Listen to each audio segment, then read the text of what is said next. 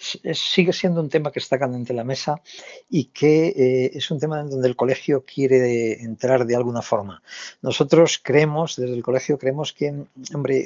un, Estado eh, invierte en la formación de una persona, invierte un dinero importante para formar a un ingeniero eh, y este ingeniero luego después se encuentra con que en su primer trabajo seguramente le contratan de becario por unas cantidades bastante ridículas y los primeros años, el primeros dos, tres años que pueden ser más, sigue cobrando unas cantidades eh, realmente poco, poco mm, importantes, poco atractivas, vamos a ser así. Y eso da pie a que, eh, bueno, si tienen, ven la posibilidad de que en otros países les paguen más, eh, teniendo claro que hoy en día los jóvenes no tienen ese miedo que teníamos, y en, mi época no, era miedo, pero era falta de hábito a, moverte por Europa como si fuera tu casa, y que hoy en día los,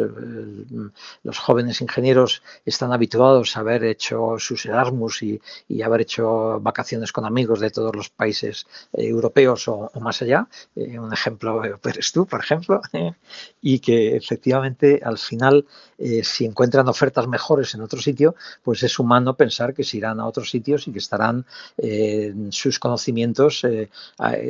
utilizándolos para desarrollar cosas en otros países. Y eso, ya digo, preocupa. Nosotros creemos desde el colegio que hay que buscar un poco mecanismos de, evitar estas fugas, mecanismos de evitar que la importante que se ha hecho en la formación desaparezca eh, porque esta persona tiene que irse de España porque en España está consiguiendo salarios muy bajos que no le compensan el esfuerzo que ha hecho. ¿Quieres escuchar esta entrevista completa? Descarga ya el último capítulo de Aerovía